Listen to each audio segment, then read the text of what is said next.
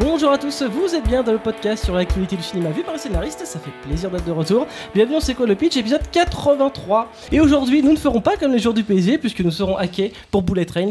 Si vous écoutez euh, ce, ce- ce podcast dans quelques années, c'était par rapport à Mbappé et l'entraîneur du PSG qui a fait une blague en disant qu'il préférait euh, prendre l'avion. Euh, c'est Guillaume au privé. micro. Exactement. C'est Guillaume au micro, et pour parler de ce film, je tourne de moi ma petite équipe de contrôleuses SNCF, à savoir euh, Sarah, Armand et Fiona. Avant de commencer, on vous rappelle que ce podcast est 100% spoil et que chaque intervenant a le malheur de dire le mot truc. On entendra cette sonnerie et se verra retirer la parole immédiatement. C'est la rentrée, hein, il faut. C'est hein. l'intro la, plus laborieuse C'est de tous les temps. C'est assez, assez pourri, oui. Bullet Train est écrit par Zach Holwickist et basé sur le livre de Korato Isaka et c'est Armand qui nous le pitch. Coccinelle est un assassin malchanceux et particulièrement déterminé à accomplir sa nouvelle mission paisiblement après que trop d'entre elles aient déraillé. Mais le destin en a décidé autrement et l'embarque dans le train le plus rapide au monde aux côtés d'adversaires redoutables qui ont tous un point commun, mais dont les intérêts divergent radicalement. Il doit alors tenter par tous les moyens de descendre du train. Parfait, alors on va commencer donc comme la, coutume le veut par les personnages. Fiona, qu'as-tu pensé de ce coccinelle? Ben, c'est un personnage que j'ai bien aimé. Euh, aussi, je pense, il faut le dire, qu'il est brillamment interprété par Brad Pitt, ce qui n'est pas pour le déplaire et je pense ajoute énormément de sympathie au personnage. Enfin, J'espère que ça ne suffit pas quand même. Ça ne me suffit pas, évidemment, mais c'est vrai qu'il joue- très bien, j'ai trouvé. Bref. Mhm. Euh, non, il est, il est sympathique parce que euh, il a euh, ce côté de. alors, il n'est pas assassin, il est, euh, il est voleur, hein, lui. Voleur repenti qui essaye de avoir un, un meilleur code de, de- de- Déontologique. de- déontologique, voilà. Oui, Mais on, le voit au début. c'est pas quand même un voleur qui, à mon avis, quand même tue des gens, puisqu'il y avait quand même cette histoire de flingue qu'il voulait plus prendre, pas prendre. Donc, à mon avis, il y a quand même pas mal de morts dans son palmarès. Ah bah clairement, il sait se battre hein, parce qu'il met la misère à un paquet de monde hein, dans ce film. Donc euh, c'est un voleur Et, qui a du euh, vécu. Ça. Et donc, du coup, il est plutôt, euh, je trouvais, attachant et en, et en tout cas amusant euh, avec euh, ces histoires de, de, de psychanalyse, de, de ressortir toujours ces- ces- les, conseils, les conseils de son thérapeute. Très bien. Sarah, t'en as pensé quoi? Euh, moi, je trouvais que c'était très cohérent avec le film, en fait. Je trouvais que c'était vraiment le meilleur personnage pour ce genre de film. C'est un personnage qui est cool. Qui est, qui a- on sent qu'il a une backstory chargée, mais on n'en sait pas plus que ça, et c'est pas grave, on n'a pas forcément envie euh, viscéralement d'en savoir plus. Euh, qui est assez surprenant, euh, qui, est, euh, qui est drôle, et euh, c'est vrai que, comme le dit Fiona, c'est brillamment interprété. On a l'impression plus de voir Brad Pitt que Coccinelle, hein, ça c'est un détail. Après, c'est vrai que ce personnage, il évolue pas beaucoup, juste qu'il s'en prend plein la gueule, et à chaque fois, on se demande comment va-t-il se sortir de cette mauvaise passe systématiquement. Et on n'est jamais déçu, et je trouve que ça fait totalement le job. Mais peut-être que ma toute petite déception, du coup, c'est sur la fin, quand on voit enfin qui il retrouve, parce qu'il a un commanditaire qui est une femme, qui est jouée par Sandra Bullock.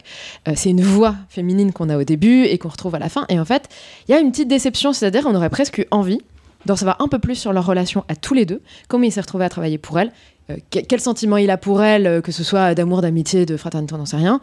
Et du coup, la fin est un tout petit peu, on a l'impression d'avoir vu un épisode de série plus qu'un film sur ce personnage-là en particulier. Voilà, c'est ma petite déception. Donc Armand? Euh, comme tous les personnages euh, du film, je trouve que c'est un archétype et qu'ils sont tous des archétypes.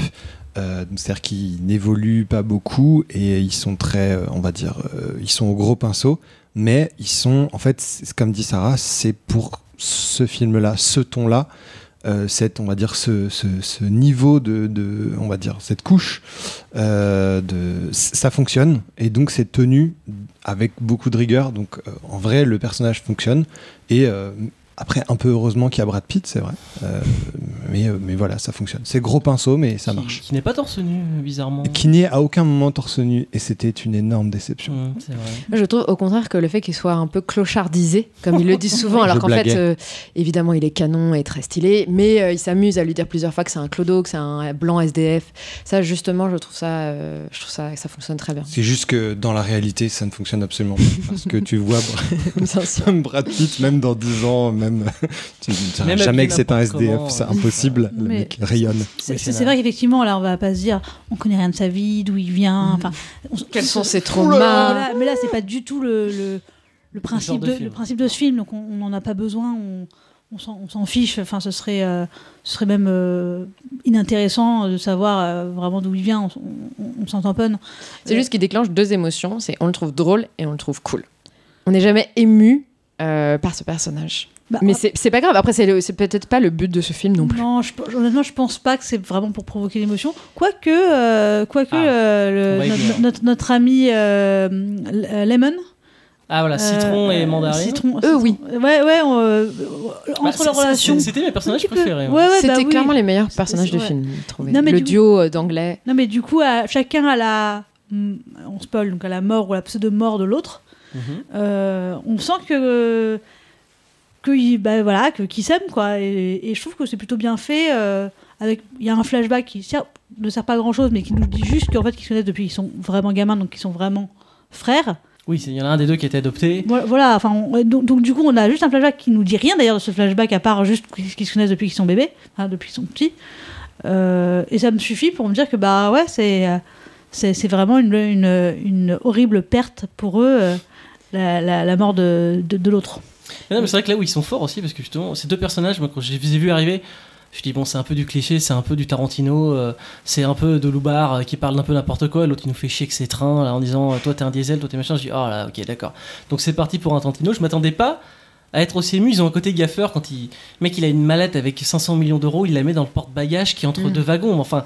Faut être débile, quoi, tu vois. Mais c'est pas grave parce que ce, ce film à ce ton-là, et j'étais très surpris qu'à la fin, parce qu'en plus, c'était un risque et ils l'ont fait. Ils jouent deux fois leur mort. La première fois, on croit que c'est que c'est le noir qui est mort, et ensuite finalement c'est le blanc. Et ça, honnêtement, c'est le seul moment du film qui où je trouve l'émo- l'émotion a réussi. Et je crois que c'est le seul moment où ils ont essayé d'en mettre.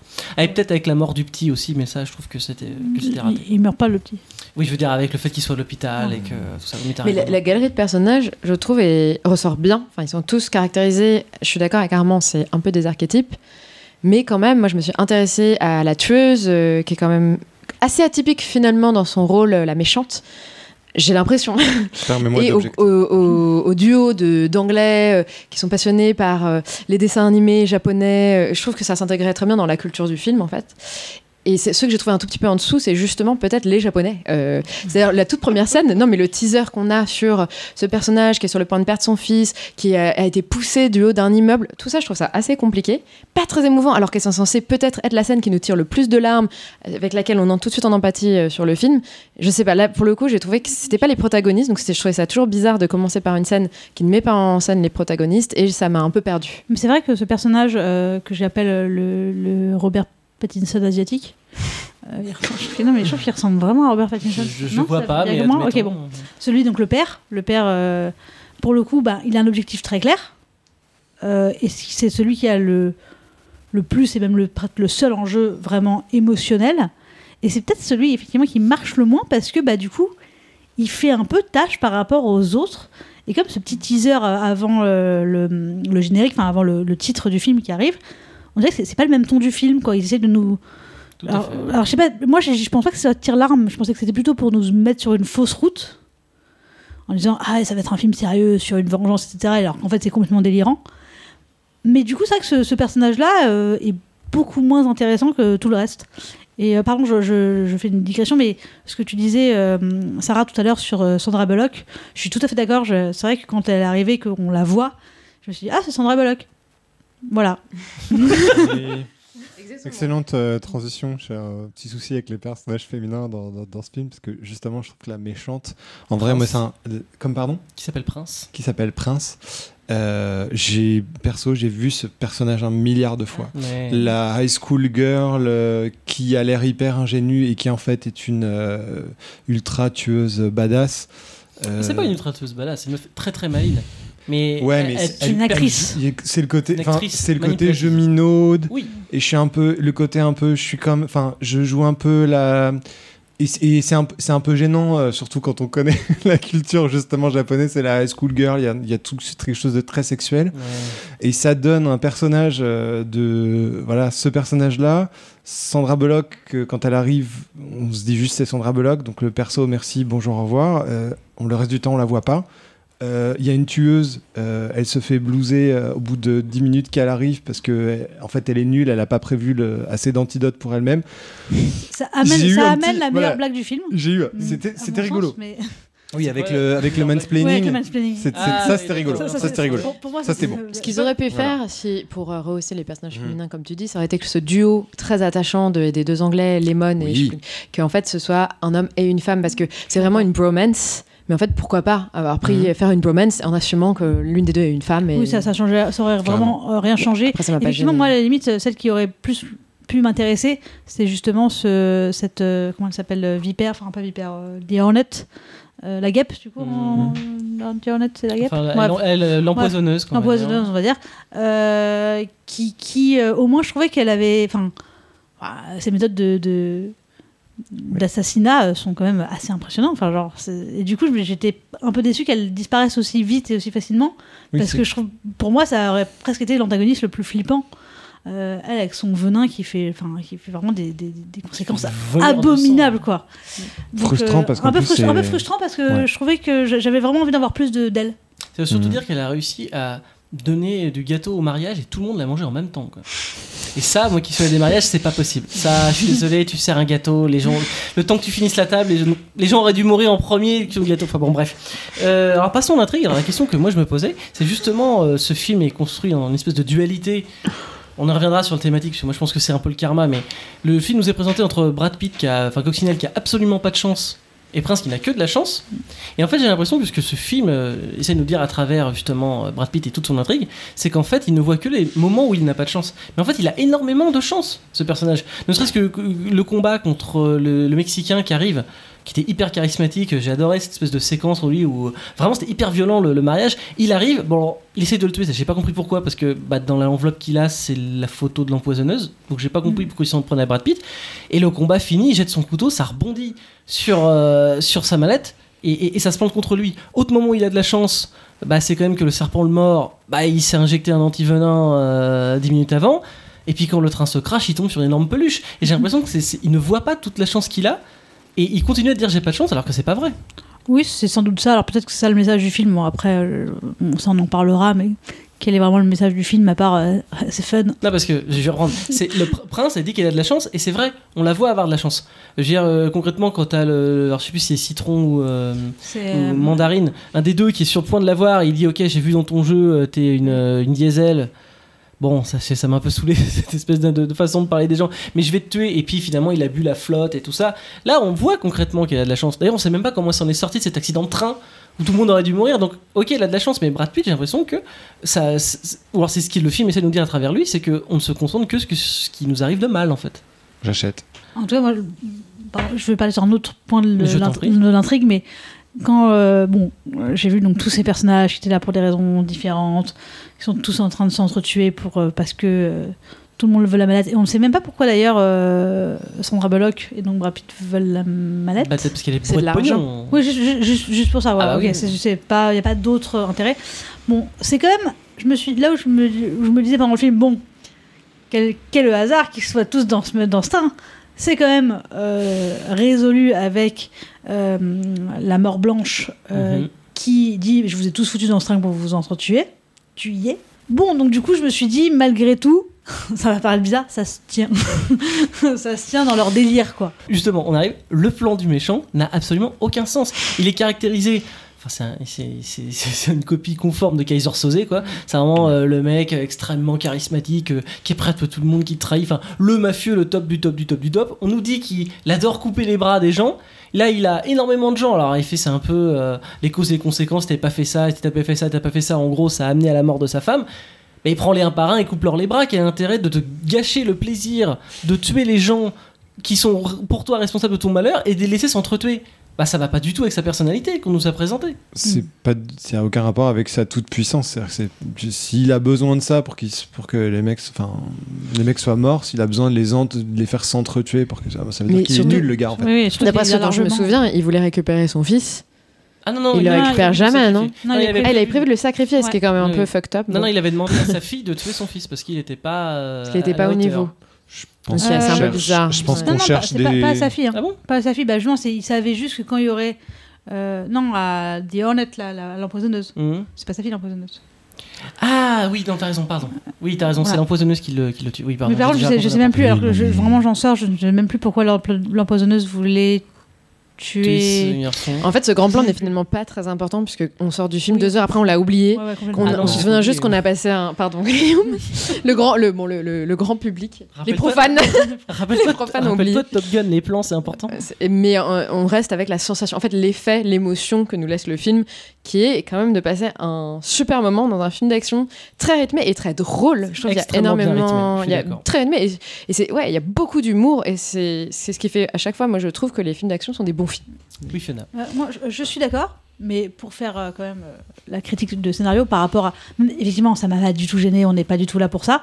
Mais c'est vrai qu'en fait, cette- ça aurait pu être plus cohérent si on avait un peu changé la personnalité euh, du, du méchant. Mhm. Qu'on avait fait par exemple un espèce de psychopathe un peu plus à la Joker, entre guillemets, un peu plus, euh, un peu plus fantaisiste, un peu plus fou, fou, fou furieux, qui aurait mis euh, des, euh, des caméras dans le train et qui se délecterait de, C'est vrai, de- de- ça. de voir ce spectacle, par exemple. Bonne idée. C'est une excellente remarque. hein. Et si je peux faire On une seule petite film. critique euh, sur le rythme, c'est que je trouve que les flashbacks sont peut-être un tout petit peu trop nombreux et trop longs. C'est-à-dire, dès le premier flashback, j'ai pas l'impression que ça apporte énormément à l'histoire. Ils veulent absolument se rappeler, là, les deux Anglais, des 24 personnes, je crois, ou 19 personnes qu'ils ont tuées, et on voit vraiment les 19 personnes se faire tuer les unes après les autres. Et d'ailleurs, ils font carrément une blague méta dans le film, à la fin du, du film, où il lui dit Je vais te raconter une histoire. Et tu vois, on va repartir dans un flashback. Et Brad Pitt dit Non, non, c'est bon. Si, si, je vais te raconter. Il a Non, non, mais vraiment, c'est bon. Et on a l'impression d'être le public qui joue avec le public et qu'on est le spectateur, euh, que Brad Pitt le spectateur. Et que nous aussi, on se dit Non, mais vraiment, ce film, ce peut être film. plus court. Ouais. Ce film peut être plus court. On n'a pas besoin de tous ces flashbacks venir à côté. Plaisir de peut-être dépenser de l'argent, voir des gens se faire massacrer, je sais pas, mais qui est exogène euh, à l'intrigue Et en Je fait. suis d'accord, et d'aut- d'autant que moi, ça m'a un petit peu dérangé parce que pour le coup, j'ai vu plus là-dedans que dans le reste du film le côté euh, Tarantino de seconde zone. Ouais. Euh, non, mais enfin, Ouais, euh, je suis d'accord. même si bon, c'est pas parce que Tarantino l'a fait que plus personne n'a le droit de le faire, mais c'est vrai que du coup, j'ai vu plus. Ah, c'est le genre de truc que. Ouh. Yes. bon alors dans. si, je, si je peux faire Oui, t'en petite langue de. Je- moi, je trouve que même quand Tarantino le fait, c'est de la seconde zone. Oh là là là. Pardon Ouais. On t'écoute plus. Bon alors dans les détails, vous allez me reprocher. Mais pourquoi tu parles de ça, Guillaume? Finalement, le serpent sert à rien. On nous le tease quand même pas mal de fois pendant le film. Puis il mord un mec qui a déjà l'antivenin. Donc en fait, tout ça servait à rien. R- rien ne sert à rien. Je pense qu'il y a pas mal de fois où les scénaristes se sont dit passons à la station après. Non, mais tu vois, il y a vraiment ce côté, tu vois, la bouteille d'eau, il nous fout tout. Et j'ai bien aimé, mais j'ai pas l'impression que ça va grand chose où il nous montre, regardez la bouteille du d'eau depuis le début. On l'a vu, et j'avais envie de revoir le film. Je me dis, mais est-ce qu'on la voit vraiment euh, dès le début cette, Non, cette non, on la voit bouteille pas. qui a servi à, Mais- à plein de choses. Mais tu vois, tous ces petits passages, justement, bah. Tarantino fait peut-être Tarantino de seconde zone, mais en fait, au moins, il fait, c'est ce qu'il fait lui, quoi. mais euh, cette bouteille d'eau, euh, ce flashback avec les meurtres, ouais, ça, je me disais, oui, bon, on voit, genre, on voit ce que tu essayes de faire, quelqu'un l'a fait peut-être un peu mieux que toi avant, parce qu'au moins, c'était le premier. Euh, et je trouvais que le film n'en avait pas vraiment besoin. Et pour moi, je crois que c'était très bien rythmé, mais j'avoue que les 40 dernières minutes, j'en avais un peu marre, moi. Je, je commençais à dire, bon, il arrive, en revanche, il, il arrive ce euh, train ou. Là où ils sont très forts, c'était quand même pour les setups et les payoffs. C'est-à-dire qu'il y a quand même beaucoup, beaucoup de choses qui sont posées. Il y a quand même beaucoup de personnages. C'est difficile de rester tout le temps dans un rythme qui est fun, qui est drôle. On a envie de les suivre. Et ils sont très forts pour introduire, euh, par exemple, enfin, je prends un exemple, mais la mascotte, euh, qui est euh, en gros une grosse poupée japonaise dans un wagon enfant. Et finalement, à l'intérieur, il va y avoir un des méchants. Et en fait, c'est des petites scènes qui sont drôles, qui sont des scènes de setup, mais c'est payé plus tard. Et ça, vraiment, c'est très bien fait, je trouve, tout au long du film. Oui, comme la bombe dans l'arme. Je, je vois pas comment elle a foutu un explosif dans une arme à feu, mais bon, passons. Mais euh, alors juste dernier détail, après j'arrête, promis. Comment le père du, du Robert Pattinson euh, Mhm. japonais a pu arriver à cette station?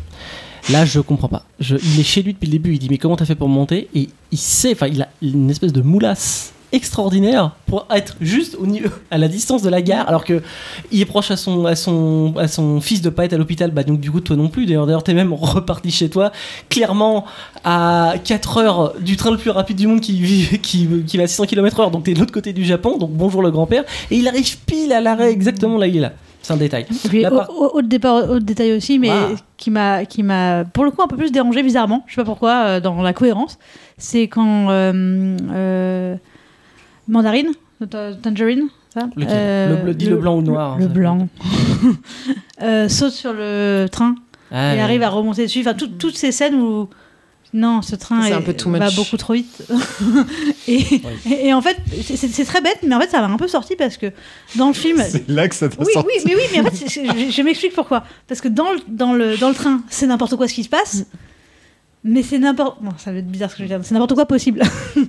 C'est- Oui, je vois ce que tu veux dire. Vous voyez ce que je veux dire Il y a une espèce de. Pour moi, c'est un code. Là, la que- gravité n'est pas au rendez-vous. et, non, voilà, non, mais c'est ça, c'est physiquement possible ce qui se passe, et même si c'est loufoque euh, complètement, j'étais euh, j'étais dedans. Et là, je dis, bah non, c'est impossible de se raccrocher à ce train qui va beaucoup trop vite. et ils l'ont fait deux fois, et pareil, quand ils sortent comme si c'était un avion, euh, ils s'accrochent Ouais, avec la euh, ceinture, avec, ouais. avec la ceinture. ouais, je dis, bah non, là, Ouais, et- ouais. et- et- et- je sais pas pourquoi, c'est que ça fait partie où- des figures obligées. Ouais, mais c'est C'est-à-dire quand on fait un film dans un train, on est obligé d'être sur le train, on est obligé de sortir par la fenêtre. J'ai l'impression que ça fait c'est c'est une figure de style Ils en fait. sont pas allés en dessous du train, alors d'habitude. euh, il.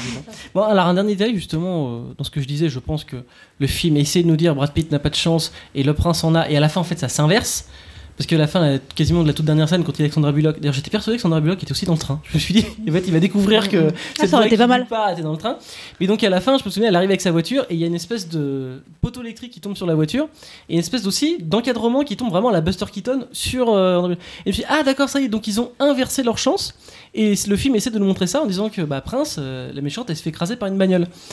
Et j'ai ah, c'est pas de chance. Sauf que après le générique, il y a une scène post-générique où on voit que finalement, bah, c'est le noir qui l'écrase. Donc, c'était pas un manque de chance. Le mec a volontairement voulu t'écraser. Donc là, je pense qu'ils ont raté leur espèce de passation de sens qui était, je, trouve, extrêmement important dans le scénario, cette histoire de, chance et de, karma. Oui, et un petit détail vraiment idiot, mais comme c'est euh, le camion avec euh, donc du coup des mandarines qui en, qui en tombent pour rappeler euh, notre ami qui est décédé, le blanc. Moi, je pensais que ce serait des prunes, parce qu'il y a juste avant, il y a toute une métaphore sur le vieux, il essaie de faire une métaphore pour leur faire euh, travailler, en- les faire travailler ensemble en disant. euh, il faut pas en vouloir euh, Mmh. à, au- à celui qui mange la prune, il faut en, en vouloir au fermier, etc. Et ils sont là, en- donc nous on est les prunes. Et, et donc je pensais que ce serait les prunes qui ressortiraient de ça. Mais bon, bref. Bon alors terminons avec le thème euh, ou le message de ce film. Personnellement, je pense que même si c'est un film d'action, je pense que le message de ce film c'est le karma finit toujours par te rattraper. Si t'es gentil entre guillemets, même si t'as la chance, tu vas bien finir et, et le, le mal est toujours puni comme dirait Nicky Larson quoi. J'ai l'impression que c'était ça. euh, Mais le regarde, finalement le, le- le blanc il était quand même un, peu gentil euh, et il est mort. Bon, je vais faire comme si t'avais rien dit. euh, Euh, Sarah, qu'est-ce que t'en penses de ma morale euh, Je trouve ça hyper bien. Merci. euh, et Armand J'achète. Ok, donc tour final sur ce film, Sarah. Non, c'est si vous aimez les films d'action et si vous aimez Brad Pitt, ce film est pour vous. Ok, Armand? Euh, c'est, il y a énormément de soins apportés à tout ça. C'est dommage qu'on n'ait pas grand-chose à foutre de ce qui se passe. Ok, Fiona? Euh, c'était euh, fun, c'était vraiment la, pour moi la définition du divertissement. Je crois que c'était un petit peu long sur les bords et malgré tout, bah, voilà, j'ai passé un bon moment, mais je vais l'oublier euh, très rapidement. Bah, tu, m'as volé exactement ce que je voulais dire. J'ai trouvé ça très divertissant. C'était sympa le temps que ça a duré. Mais c'est le genre de film que je reverrai jamais. Enfin, je veux dire, ouais, ok, c'était sympa. Si un jour quelqu'un me demande est-ce que je peux le voir, je dis oui, vas-y, regarde-le. Tu vas passer un bon moment. Je vais pas le regarder avec toi. Mais tu vas passer un bon moment. Ah, c'est un- c'est- par contre, c'est un film d'avion de très grande qualité. On passe à la recommandation du podcast. Sarah. Sévrance, donc la, une série Apple qui est sortie récemment, qui est dans un monde dystopique où euh, les gens se font severed, donc se font dissocier pour qu'ils ont leur moi qui va au travail et leur moi qui rentre chez lui. Et c'est fascinant. Il y a beaucoup de suspense. Il faut vraiment un peu s'accrocher peut-être parce que le début est un petit peu lent, mais vraiment ça en vaut la chandelle. Je, je vous recommande de regarder. Ça en vaut la chandail. Ouais, j'ai j'ai raté mon, ma fin, mais vous avez compris le principe. On vous remercie de nous avoir écoutés. euh, C'est bon de vous avoir retrouvés. Et on se dit à bientôt pour un prochain épisode.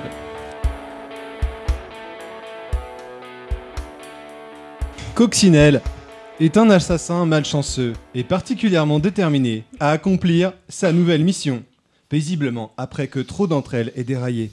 Mais le destin en a décidé autrement et l'embarque dans le train le plus rapide au monde. Aux côtés d'advert... On remercie Google Home de nous faire ce pitch.